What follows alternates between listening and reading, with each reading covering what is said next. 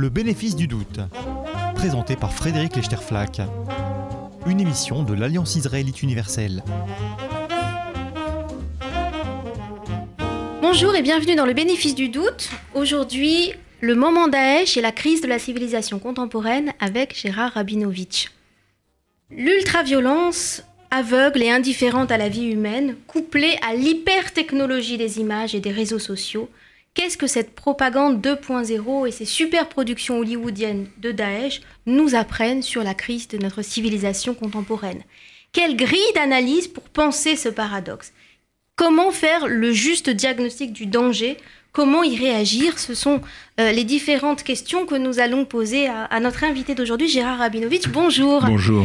Vous êtes euh, chercheur au, CNRS, vous êtes aussi directeur de, l'ensemble des programmes d'enseignement supérieur de l'Alliance israélite universelle. Vous dirigez notamment l'Institut européen Emmanuel Lévinas. Euh, et vous avez écrit un certain nombre d'ouvrages qu'on connaît bien hein, sur l'humour, qu'on a, découvert il y a quelques années. Plus récemment, un petit livre qui s'appelait Terrorisme, résistance d'une confusion lexicale à l'ère des démocraties de masse, dans lequel vous analysiez avec beaucoup d'acuité l'usage des mots, hein, qui n'est jamais innocent quand on, parle de, terrorisme. Quelques années avant, si je me souviens bien, un livre sur la destructivité, hein, de la destructivité, un concept auquel vous tenez beaucoup et que vous reprenez dans le petit livre qui va nous occuper aujourd'hui, et que vous venez de faire paraître aux éditions du bord de l'eau, Somnambule et Terminator, avec comme sous-titre sur une crise civilisationnelle contemporaine. Alors, nous allons revenir du coup sur ce concept de destructivité hein, qui vous semble extrêmement opérationnel pour penser le moment présent. Mais d'abord, deux mots, Gérard Rabinovich, puisqu'on a la chance de vous avoir ici euh, sur RCJ, sur les, les programmes que vous dirigez à l'Alliance. Qu'est-ce que c'est l'Institut européen Emmanuel Lévinas? Qu'est-ce que vous y faites? Eh bien, d'abord, l'Institut, euh, comme vous l'avez signalé, l'Institut européen Emmanuel Levinas, c'est un, établissement d'enseignement supérieur. Sa spécificité, c'est d'être euh, dévolu aux humanités juives, aux humanités bibliques et juives. Euh, à la fois dans le sens euh, traditionnel occidental de faire ses humanités, c'est-à-dire que par l'étude des textes, par l'étude des lettres, etc., on se construit comme homme. Et donc dans ce sens-là, sauf qu'en Occident, les humanités sont plutôt gréco-latines. Et donc il s'agissait de rétablir qu'il y a des humanités bibliques et pour nous bibliques et juives. C'est aussi les humanités dans le sens euh, dans le sens de, de, de des humanities studies, c'est-à-dire euh, faire de la, étudier principalement de la philosophie, de l'herméneutique, de la littérature, de l'histoire, de la poésie, des arts et des langues en laissant les sciences euh, expérimentales ou les sciences euh, euh, plus dures de côté, qui nous ne préoccupent pas.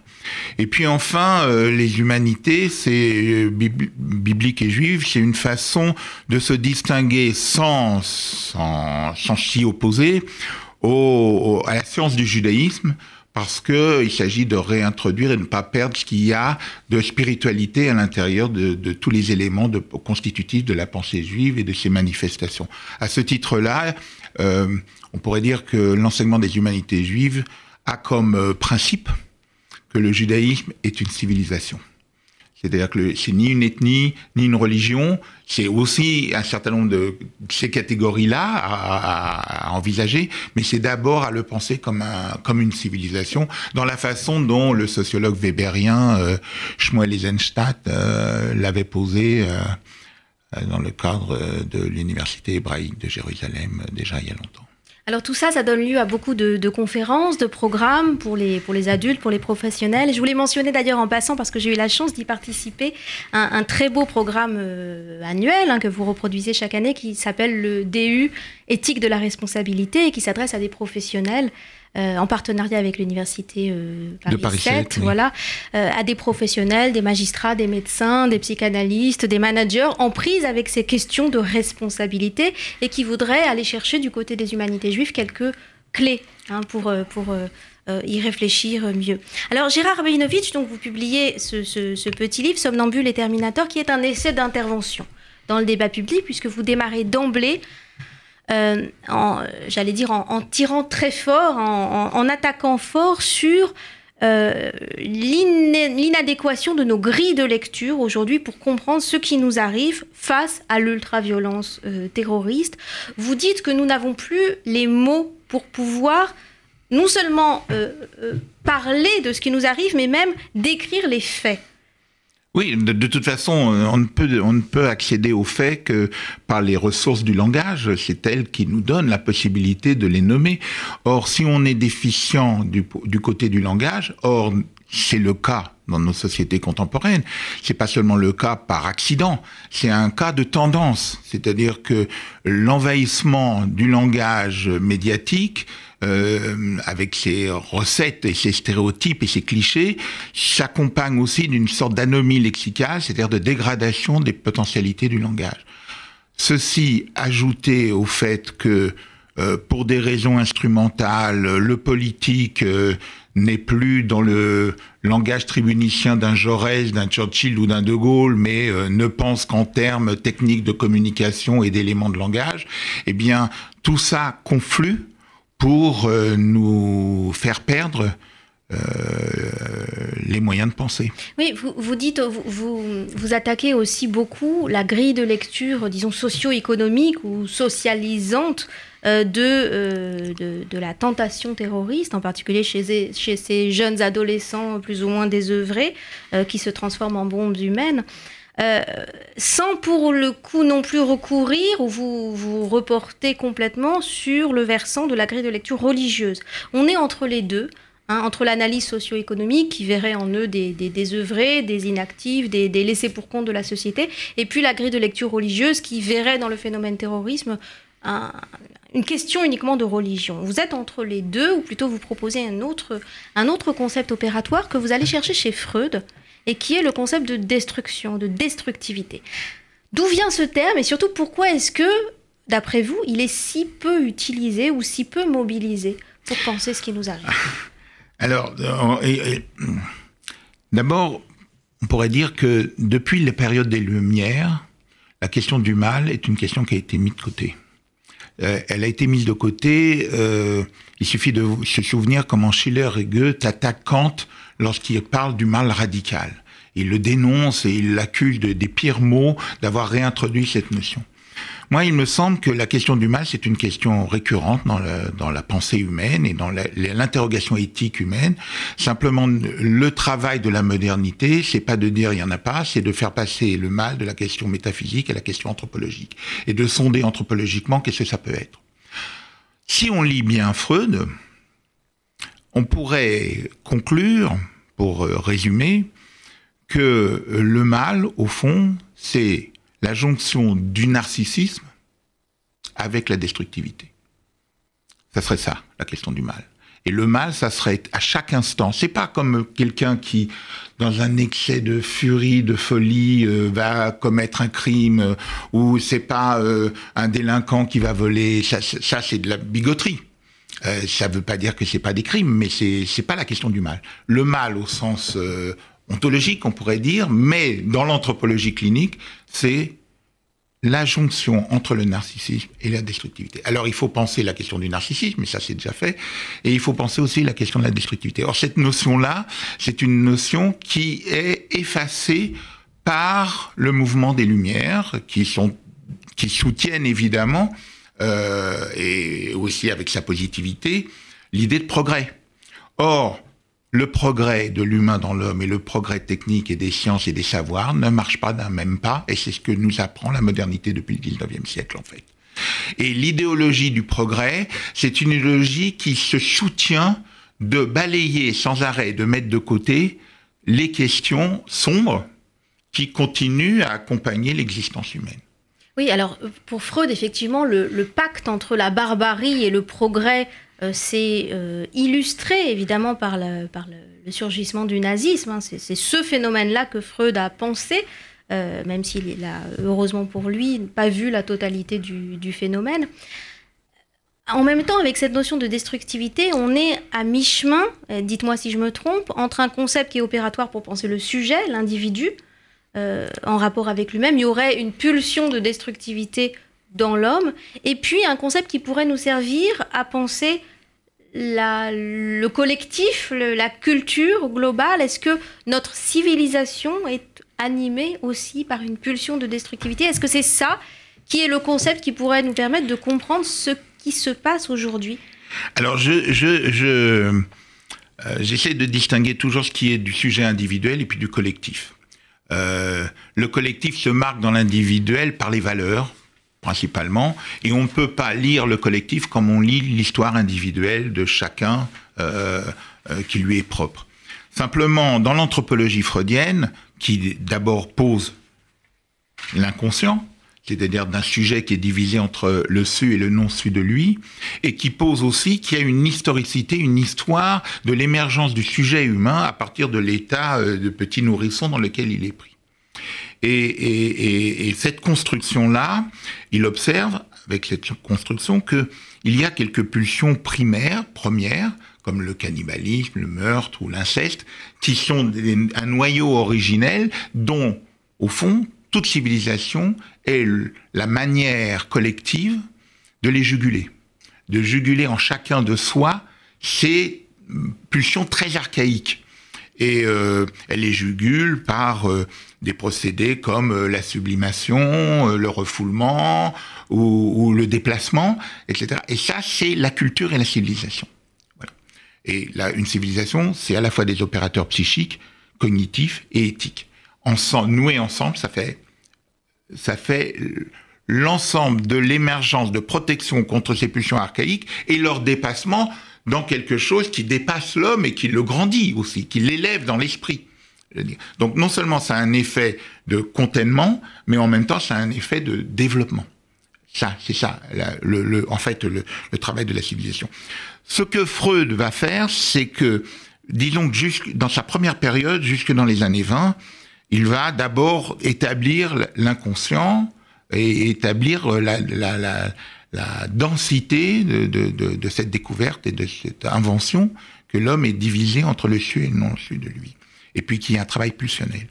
Et puis à partir des années 20, il va euh, interroger sa propre, son propre montage théorique et il va introduire l'idée, euh, à partir de la clinique, chez chaque individu, il n'y a pas seulement un principe de plaisir qui le guide, ce qu'il croyait jusque-là, mais il y a aussi quelque chose qui travaille d'une autre nature et qu'il appellera la pulsion de mort. Sauf que cette pulsion de mort, il va le mettre plusieurs années pour distinguer de quoi il retourne et, dans un balbutiement qui est celui toujours de la science, en travail.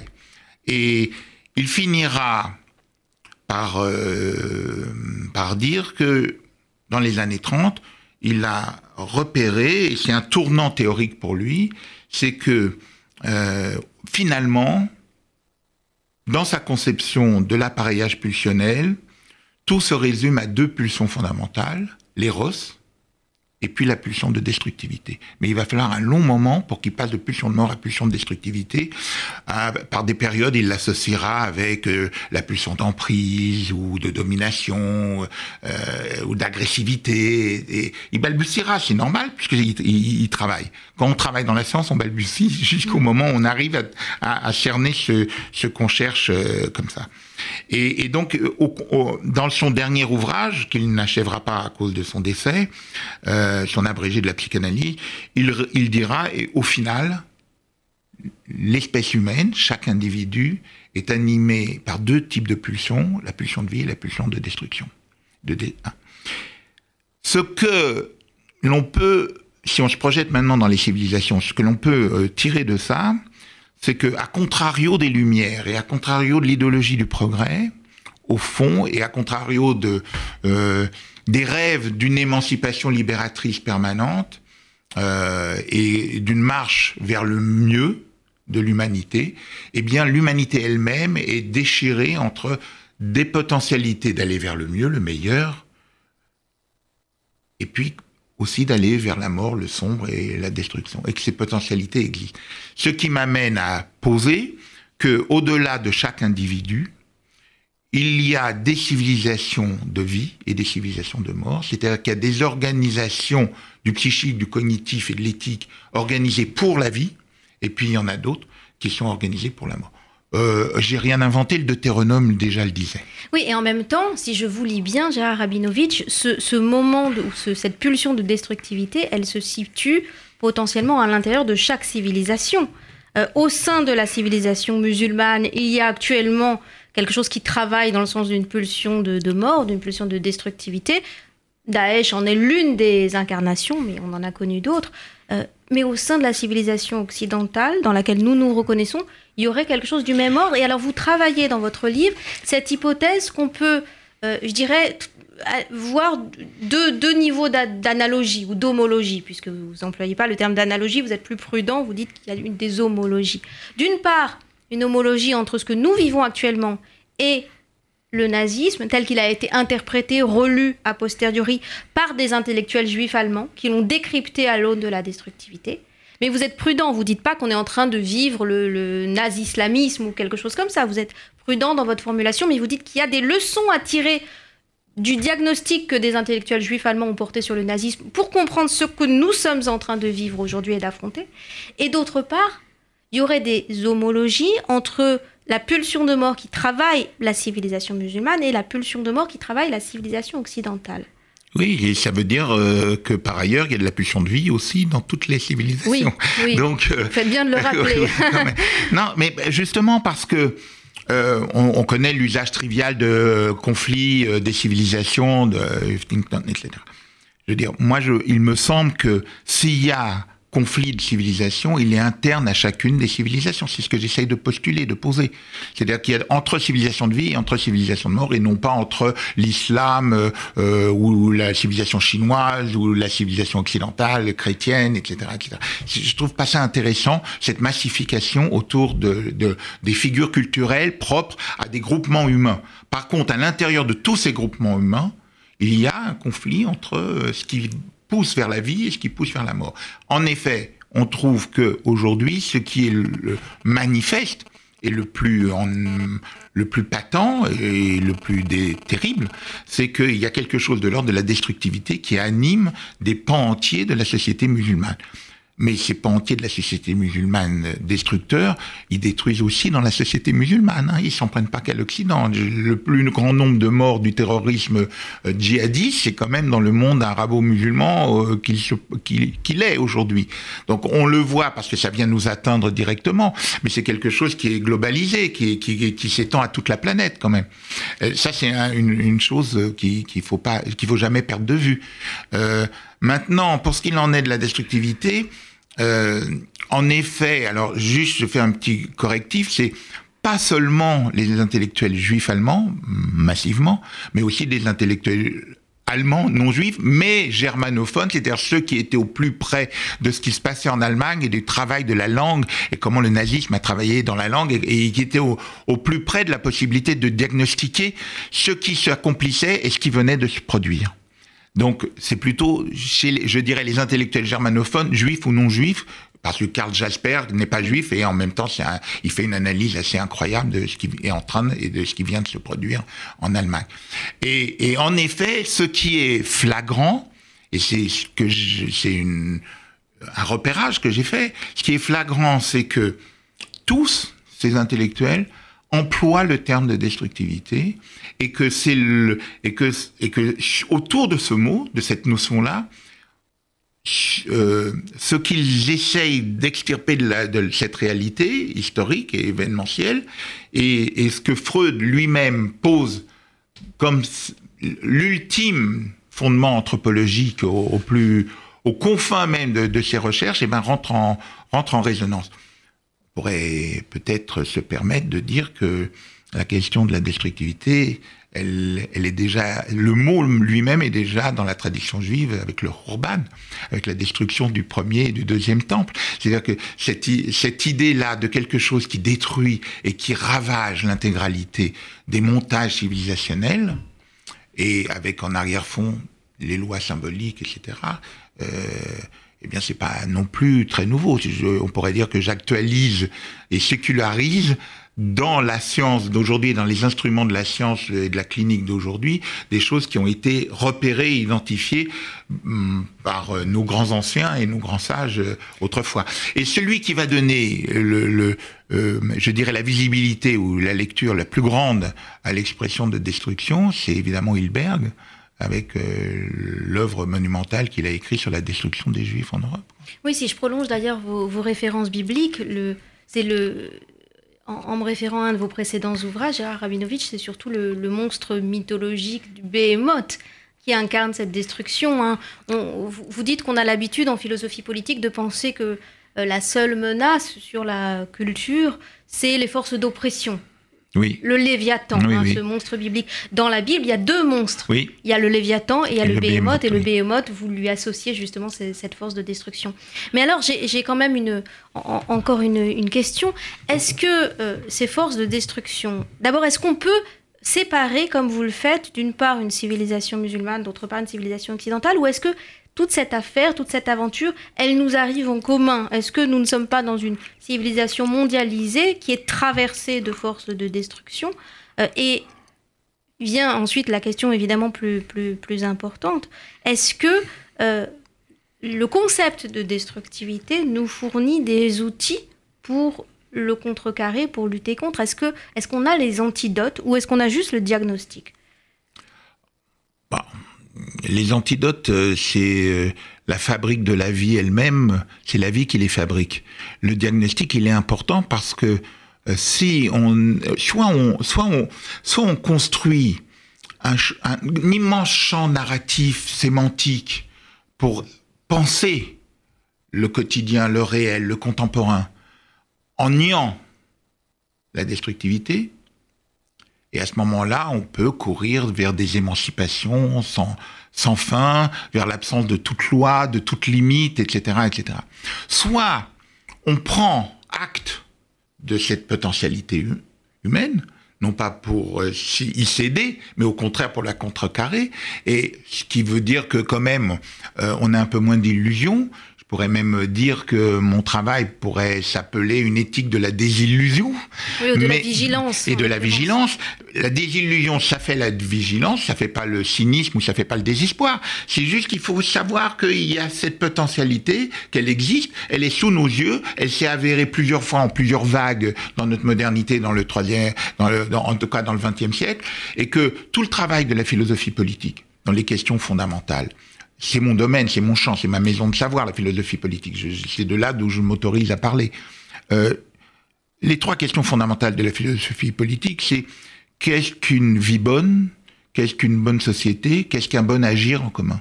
Or, ces questions-là, elles ont été complètement fracassées par le XXe siècle et par les espérances du progrès du 19e siècle qui a buté sur une réalité du 20e siècle qui, au lieu de prolonger et d'accomplir les, espoirs du 19e, au, contraire, les a euh, emportés dans l'obscurité et dans la nuit. Et donc tout le travail de la philosophie politique d'aujourd'hui, c'est de remettre sur son établi de travail les mêmes questions, la vie bonne, la bonne société, le bon agir en commun, mais à partir d'un déplacement paradigmatique qui est non pas que les gens ne souhaitent que le meilleur, le bien, etc., mais à partir de cette dualité interne potentielle en chacun, qu'il agit à son insu même, qui est qu'il euh, y a aussi de la destructivité possible.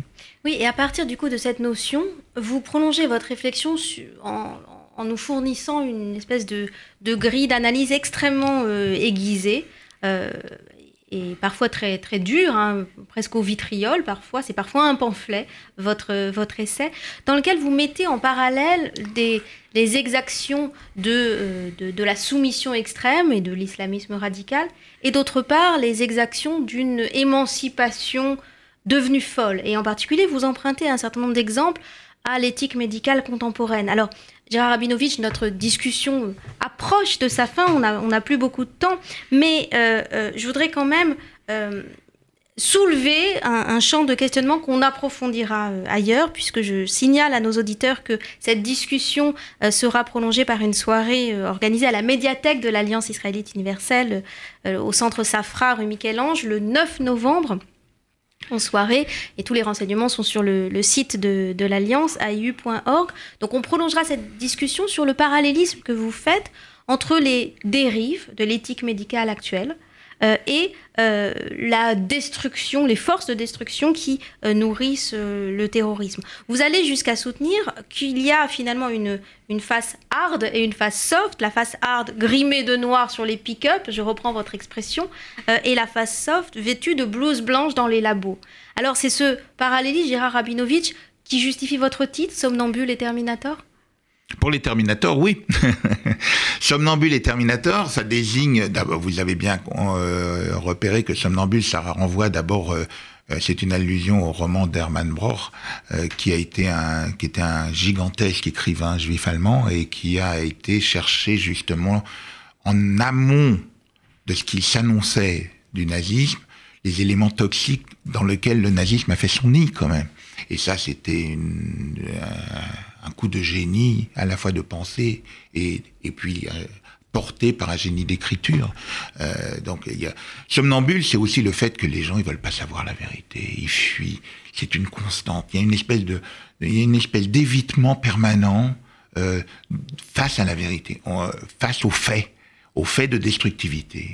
Tout, tout est fait pour ne pas penser.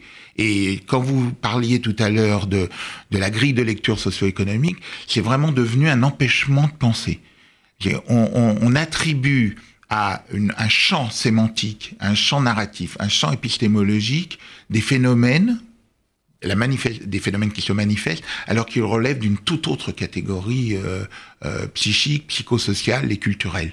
Et ça, c'est tout ce système-là, c'est un système surtout d'évitement de la réalité. Il y a une peur du réel permanente et qui est peut-être quelque chose d'ontologique. Peut-être que les humains, ils, ont besoin aussi de, de, fuir cette réalité. Ce que je voulais, ce que je voulais pointer, c'est je veux pas ontologiser et je veux pas essentialiser ou uniformiser. Le mal n'est pas spécifiquement arabo-musulman. Euh, où le mal n'est pas spécifiquement euh, massivement occidental, mais ça traverse l'espèce humaine. Et l'espèce humaine se singularise à travers des figures de civilisation. Je vais au-delà des figures de civilisation, je me répète. L'espèce humaine est unique, les civilisations sont plurielles et à l'intersection de ces deux choses-là, chacun est pris dans des enjeux de vie ou des enjeux de mort et c'est à ça aujourd'hui qu'on doit s'atteler. Merci beaucoup Gérard Ramidovic. Je rappelle le, titre de votre livre Somnambule et Terminator sur une crise civilisationnelle contemporaine et c'est aux éditions du bord de l'eau. On vous retrouve donc le 9 novembre prochain euh, à la médiathèque de l'Alliance israélite universelle pour prolonger cette discussion.